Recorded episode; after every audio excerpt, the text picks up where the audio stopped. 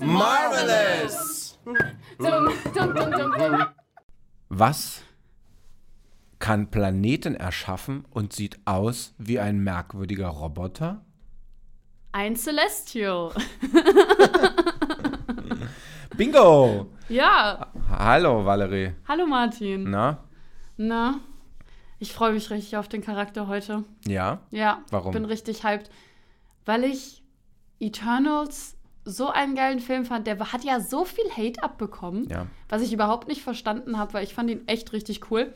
Und eben da, Da ich- Arishim diese große Bedrohung ist und ich finde es super spannend und freue mich, dass wir heute Da habe über ich ihn den reden. passenden Rant zu. Okay. Wer seine. Fangemeinschaft äh, zum Low Budget erzieht, Ja. in Erzählstruktur, darf nicht mit Independent Style punkten wollen. Und Mhm. Eternals ist erzähltechnisch weitaus besser, als das so manche Ja, andere Marvel-Filme sind. Das stimmt, weil viele haben sich nämlich darüber beschwert, dass der so langatmig ist und ich fand das gut, weil ich war so, jetzt endlich kriegen wir mal ein bisschen Backstory. Ist ja auch das, was ich schon öfters gesagt habe. Ich mag das, so ein Hintergrundwissen zu bekommen. Man okay, die sind da schon irgendwie vor Christus irgendwie auf der Welt gewesen und haben da irgendwie Sachen veranstaltet. Das finde ich geil. Und du siehst eben. Charaktere, die sich zueinander verhalten. Ja. Kleines Beispiel, wir haben, ich habe schon mal Avengers gerantet. Ja, Ne? Alt schon, wir erinnern uns. ja. Erzähltechnisch ein Fiasko. Ja, genau. Banale- da passiert kaum was. Ja, genau. Charaktererzählweise ist einfach unterirdisch. Und das ist bei den Eternals nicht so gewesen. Ja. Und ich finde, da ist halt eben diese Bedrohung Arishim richtig gut rausgekommen. Arishim. Arish- Ja, wie bespricht man ihn denn am besten aus? Naja, wie auch immer. Er Wie sagt man denn im Deutschen? Wie sagt man ihn? Arashim. Arishim. Ne, das wäre jetzt äh, asiatisch gewesen. Arashim. Arishim. Arishem. Okay, ja. Ja, egal. Genau, haben wir jetzt oft genug wiederholt, den Namen. Ich habe aber das Gefühl, dass wir ähnliche, vielleicht andere, aber Mhm. ein ähnliches äh, Spannungsverhältnis spüren bei diesem Charakter. Ich finde ich find ihn mega spannend. Ich finde ihn richtig, richtig geil, weil wir sind ja jetzt auch in unserer Staffel der ambivalenten Charaktere und ich finde, er passt da einfach perfekt rein. Und bei Was, was heißt das? Ist er für dich? Er ist für mich, er ist, auch wenn er in dem Film, würde ich schon sagen, er ist der Bösewicht, er ist der, er ist der Villain, aber Wie kann ein Gott böse sein? ja, genau. Oder ein und er gottähnliches erschafft Wesen. ja eben so viel. Ja. Und also es ist, ja, ist also ganz schwierig. Können wir, können wir ja gleich äh, diskutieren. Er ist so ein Yin- und Yang-Monster. Ja, genau, genau, weil auf der einen Seite hat er die Erde erschaffen und er hat so viel Leben in dem Universum gegeben, aber er nimmt es auch, um halt noch mehr Wesen zu erschaffen. Aber da ist er vielleicht für mich auch so ein bisschen eintönig, dass er versucht, nur in eine Richtung zu denken und sagt, okay, wir als Celestials, wir haben es jetzt irgendwie geschafft, Leben zu erschaffen, das ist die einzige Lösung. Altersweisheit geht ihm ab. Weiß man nicht. Es Hm, Eigentlich wirkt- ja nicht. Eigentlich so sollte er ja sehr, sehr Ja, alt sein. natürlich ist er eines der ältesten Dinge, die es Ja. gibt. Doch. Ich finde das ja auch so krass, dass man da ja auch, also wir haben ja davor schon ähm, mit Starlords Vater Ego, haben wir ja schon mal einen Celestial kennengelernt. Aber ich finde, dieser Celestial, der wirkt noch viel, viel bedrohlicher, weil diese Größe, diese Dimension einfach nochmal gezeigt wird, dass ja Ajax und ähm, Cersei ja winzig neben ihm aussehen. Ist ja nicht mal irgendwie die Hälfte von seinem Gesicht, wenn die vor ihm schweben. Und das finde ich nochmal so krass, dass es so Wesen sind, die einfach so riesig sind, so viel Platz einnehmen und dadurch halt eben auch eine große Macht haben. Also allein das fand ich schon sehr beeindruckend und halt auch mega bedrohlich, weil du halt eben auch nicht weißt, dieses Wesen kann halt alles machen. Welches Gender? Gibt es Arisham? Ist, ein, ist es ein Mann? Äh, ein Gute Mannwesen? Also er heißt ja gesagt, der- vielleicht neutral. Arisham, der Richter ne, in Marvel Ja. Comics. Aber, Aber ist ja auch wieder unser deutsches Ding, also der Ja. Richter. ne, Im Deutschen, äh, im Englischen ist halt einfach the judge ohne wirklich männlich, weiblich, I don't know. Ja. Was sagst du intuitiv? Deine Meinung? Wie, wie nimmst du ihn wahr? Er hat schon männlich, sehr männlich geprägter Klischee. Er hat eine männliche Stimme. Ja, er, er judgt auch so. Ja, aber ich muss irgendwie sagen, dass Celestials für mich aber auch eben so Wesen sein können, die einfach beides miteinander vereinen. Na, Ego war schon auch so ein Mann-Ding, ne? Ja. dieses sich fortpflanzen wollen. in- Und Weil ich überlege nämlich gerade nach einer so weiblich, auch einem wieder so weiblichen Celestial. Hm, hm, ja, siehst du. Marvel, ne? da musst Da- du noch was nachholen. Ja, da, oder, oder andersrum, da sieht man, wo Marvel auch herkommt. Ja, Aus einer männlich gezeichneten Sichtweise. ja. Leider, le- leider, leider, leider, ja. Ja. Aber wir wollen es ja nicht als plakative Kritik nehmen, Genau. sondern als Betrachtung. Ja, wir wollen ja jetzt ihn, ihn auch ähm, analysieren. Arishem, Ja. was wäre, wenn du Planeten schaffen könntest?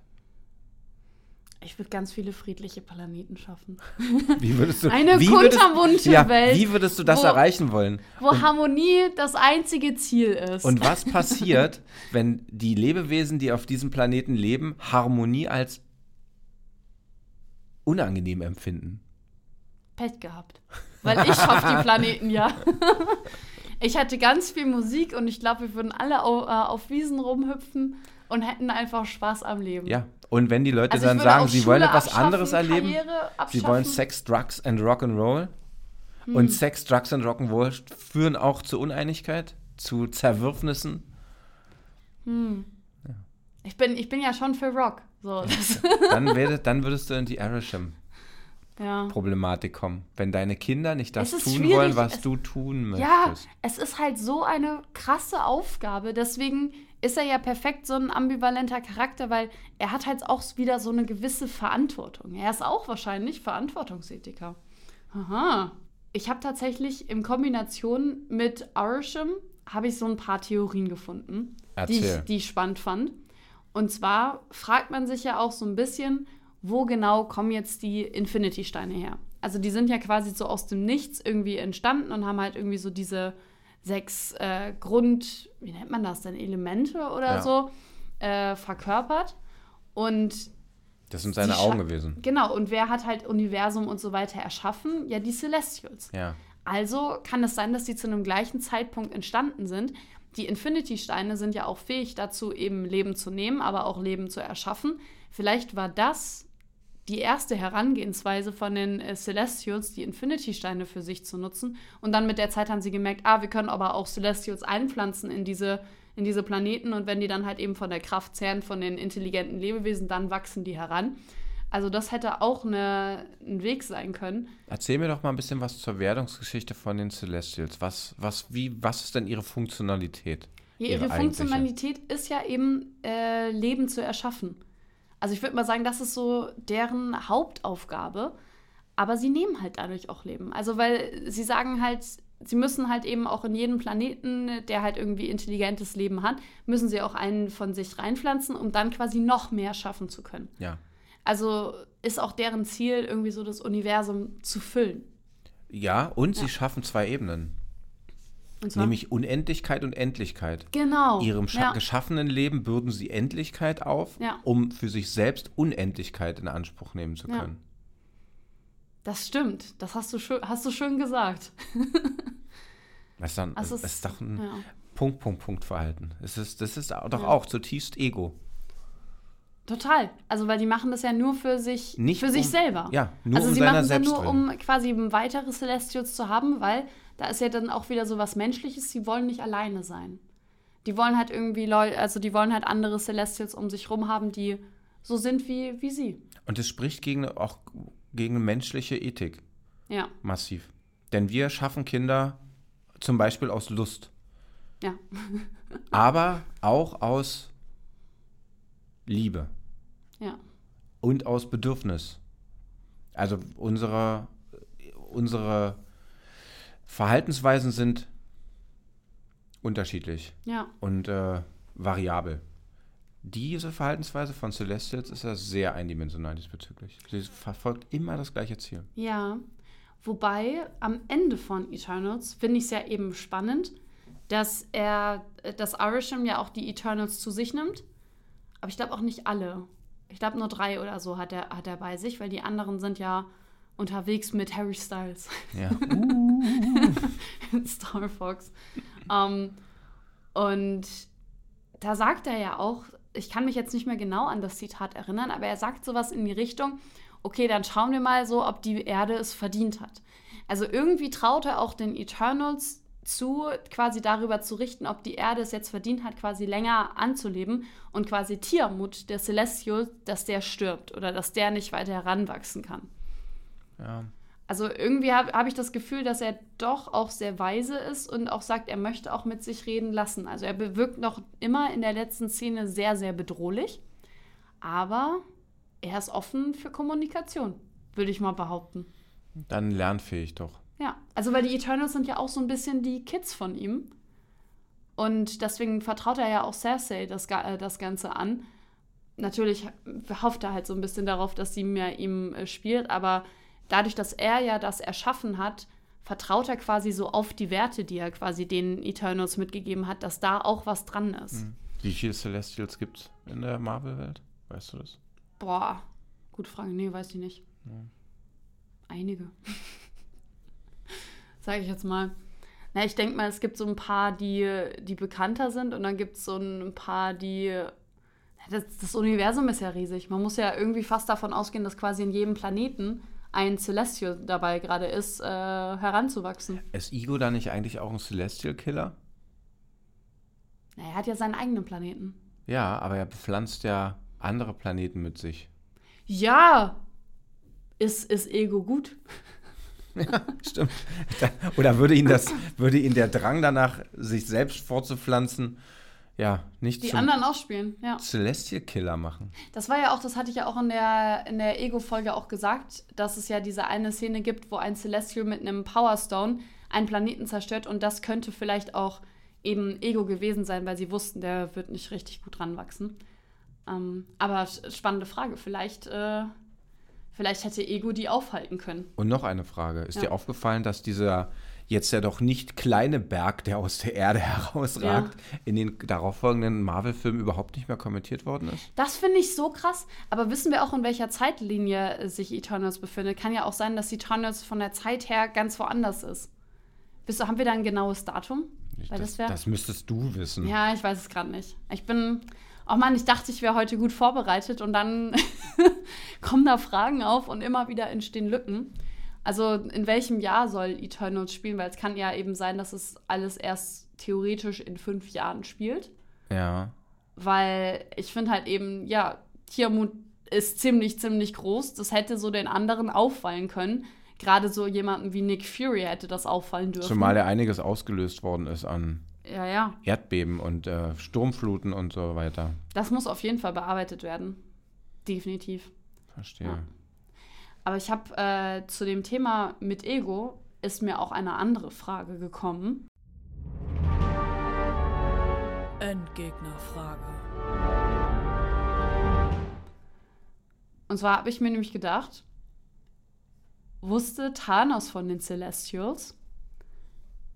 Kannte Thanos den Plan und war somit gut? Weil er ja die Hälfte aller Lebewesen auslöscht und dadurch brauchen die Celestials ja noch viel, viel länger, bis sie ranwachsen können, weil sie ja von der Energie so von intelligentem Leben zehren. Und Thanos hat quasi mit dem einen Schnipser das alles ein bisschen aufgehalten. Das stimmt, der hat es verlangsamt. Mhm. Was bedeuten würde, Thanos hätte einen Plan gegenüber den Celestials gehabt, den er aber immer uns vorenthalten hat. Ja, ja, was ist da deine persönliche Meinung so? Was denkst du? Ja, das, das glaube ich nicht. Glaubst du nicht? Ich glaube, es wäre spannender gewesen, wenn er sich die dann wirklich als Gegner ausgesucht hätte. Ja. Weil jemanden zu etwas, was dir, also wenn du einen Feind für dich in Anspruch nimmst, ihn in den, in den Blick nimmst, dann möchtest du ihn vernichten. Ja. Das wäre sozusagen der Duktus, dem Thanos folgen würde um dein Ziel zu erreichen, Verantwortungsethiker. Ja. Und die Verantwortung steckt ja bei ihm in der, er möchte das Universum retten, weil es als zu hoch belastet angesehen wird von ihm. Mhm. Zu viel, zu viel Leben vernichtet die Ökonomie. Mhm. Und um die Ökonomie in Ausgleich zu bringen, wird das Leben halbiert. Und das ist ja sein eigentliches Ziel. Okay. Das würde bedeuten, sein Ziel würde er nicht erreichen, wenn er das nur erstmal für ein paar Jahrhunderte abschwächen würde. Ja, okay, verstehe ich, ja. Und was denkst du? Ich fand die Theorie halt spannend, weil ich auch Thanos so intelligent einschätze, dass er mehr Plan auch von dem ganzen Universum hat. Und eben die Infinity-Steine, wie ich es vorhin schon gesagt habe, ja eben diese Macht und diese Fähigkeit haben, eben ein ganzes Universum auch neu zu schaffen, weil er sagt ja auch im Avengers Endgame, sagt er ja auch zu den Avengers so, ja, okay, ihr habt mir gezeigt, dass es nichts bringt, nur die Hälfte aller Lebewesen äh, quasi auszulöschen, sondern äh, weil die halt die anderen zu viel trauern oder sich zu sehr an die Welt davor erinnern. Mhm. Und dass es besser wäre, quasi ein komplett neues Universum von Grund aufzubauen. Und dass das sein Plan wäre, wenn er halt jetzt in äh, Avengers Endgame daran gekommen wäre, an die Steine. Das wäre sein Plan gewesen. Und damit hätte er ja theoretisch dann ja auch die Celestials aussterben lassen können. Ja. Also das, das wäre ja schon heftig gewesen, wenn er das wirklich geschafft hätte, weil so wie es in der Marvel-Welt so ein bisschen gezeigt wird, sind die Celestials ja Grund dafür, warum überhaupt Leben existiert. Ja. Ja. Und vielleicht äh, da habe ich auch noch eine andere Theorie gehört, dass ähm, die Celestials halt eben die Infinity-Steine, gerade den Soulstone, auch dafür verwendet haben, quasi den Lebewesen eine Seele zu geben. Dass sie dazu nicht in der Fähigkeit waren und dass der Stein deswegen so verlassen auf Vormi war, weil er seinen Auftrag eigentlich erfüllt hatte für die Celestials. Weil alle anderen Infinity-Steine, die sind ja irgendwie immer im Game drin und der Soulstone, den hat man ja erst bei ähm, Avengers Infinity War das erste Mal irgendwie gesehen weil er ähm, quasi auch nicht wirklich vielleicht gefunden werden sollte. Er sollte einfach nur Seelen geben. Ja. Vielleicht. I don't know. Hm. Wäre eine Theorie. Aber sie brauchen ja intelligentes Leben. Genau. Ist intelligentes Leben ohne Seele möglich, würde jetzt hier eine Anschlussfrage lauten. Das ist eine gute Frage. Ähm, ich sag nein. ja, was auch wieder ein bisschen dagegen spricht. Ne? Igo hat ja und, und ganz viele Planeten bepflanzt. Er bepflanzt ja nicht nur intelligentes Leben, ja. sondern er hat aber was gegen intelligentes Leben. Ich habe gerade ja. übrigens mal geschaut, ne? Mhm. Also Eternals ist in der Abfolge zwischen Shang-Chi mhm. und Spider-Man No Way Home. Danach kommt dann noch Doctor Strange, Thor, Werewolf, Black Panther und Guardians Holiday Special. Aber in der Abfolge, so wie die Filme erschienen sind oder auch in der zeitlichen, nee, in der zeitlichen Ab Abfolge? Okay, aber das scheint mir auch die gleiche, wie sie erschienen sind. Nee. Doch nach Shang-Chi kam, kam Eternals. Also wissen wir, in welchem Jahr quasi Eternals spielt. Weil ich finde es auch super random, dass einfach keiner, keiner irgendwie da mal drauf schaut. Nee, ist die richtige Reihenfolge. Warte okay, mal. Warte ja. mal. Nee, kann ja gut sein. Jetzt habe ich es aber weggemacht. Ich glaub dir das, Martin. Warte. Ach so, nee, warte mal. Alle Filme in der richtigen Reihenfolge. Chronologisch musst du jetzt gucken. Ja, die sind nicht chronologisch hier. Ja. Warte. Ich habe noch eine wilde Theorie. Während Warte, du gleich, gleich, gleich. Ja, okay, erzähl doch, oder? erzähl. Ich google doch nicht. Nur die Tastatur. Die chronologische Liste wenn man auf einen Link klickt mit dem mit und es wird einem gesagt, dass dort eine Liste ist, die einem etwas chronologisches zeigt und dann ist dort keine Liste. Was ist es dann? Oh, sowas hasse ich ja. Da musst du dir das selber zusammenpuzzeln. Auch ja, nicht schlimm, am Ende ne? von dem Artikel. So chronologische Liste. Eternals ja. Zwischen Spider-Man Far From Home und She-Hulk angesiedelt. Shang-Chi, Hawkeye, Moon Knight, Doctor Strange, Miss Marvel und Thor Love and Thunder kommen danach. Danach. Hätte ja. es ja mega viele Filme geben können, wo die das aufleben. Ja. Ich finde es auch richtig random, dass wir jetzt auch gar keinen Bezug mehr so zu den ähm, Eternals bekommen haben. Weil alle anderen wurden irgendwie nochmal mit eingespielt. Wobei Shang-Chi auch nicht. Ja, also irgendwie scheint es mir, als ob sie das so ein bisschen vergessen haben, weil ich finde halt, Arisham ist so eine große Bedrohung, dass eigentlich, äh, keine Ahnung, so ein paar andere Avenger da auch mal so die Ohren hätten spitzen Gibt's können. Gibt es denn Bedürfnis danach, Eternals weiterzuführen? Scheinbar nicht, ne? Ja, aber muss.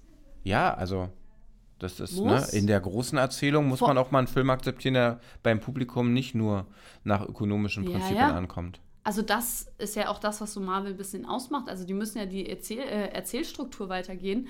Und vor allem bekommen wir ja auch am Ende von Eternals ähm, mir fällt jetzt gerade nur sein Name aus der anderen Serie ein, äh, Jon Snow. Jon Snow. der bekommt doch sein, sein Ritterschwert. Und das ist ja auch so, so, eine, so eine Rolle, das ist auch so ein Anti-Held, der quasi Gutes tut, indem er andere Menschen umbringt. Ich weiß jetzt seine Rolle nicht mehr. In der Phase 5 kommt, äh, von MCU kommt es nicht vor. Hä? Ja. Ja, aber. Ja, Und die okay. reichen immerhin bis Sommer 2024. Also könnte man Boah. hoffen. Hm, ne? Schade, weil ich fand den Film echt gut. Ich hätte gerne eine, äh, bald eine zweite Fortsetzung gehabt. Aber vielleicht tauchen sie auch noch woanders auf, die Eternals. Ich hoff's. Ja. Ja. Also ich fand es mit einem der besten Filme Ich der, auch. der ganzen Marvel-Geschichte. Komplett. Ja. Ah, weiß ich nicht. Aber er, er, er war ziemlich gut. Also ich habe die Kritik habe ich nicht, äh, nicht verstanden. Aber wie du schon meintest, Marvel hat sich halt so seine Fans so ein bisschen anders erzogen. Und deswegen. Ich bin kein Fan. ja, ich bin ja auch Fan und trotzdem mag ich das andere lieber. Ja. Ja, aber eine wilde Theorie Ja, wollte bitte. ich dir noch erzählen, weil wir jetzt von Orisham reden, weil wir bei den Celestials sind.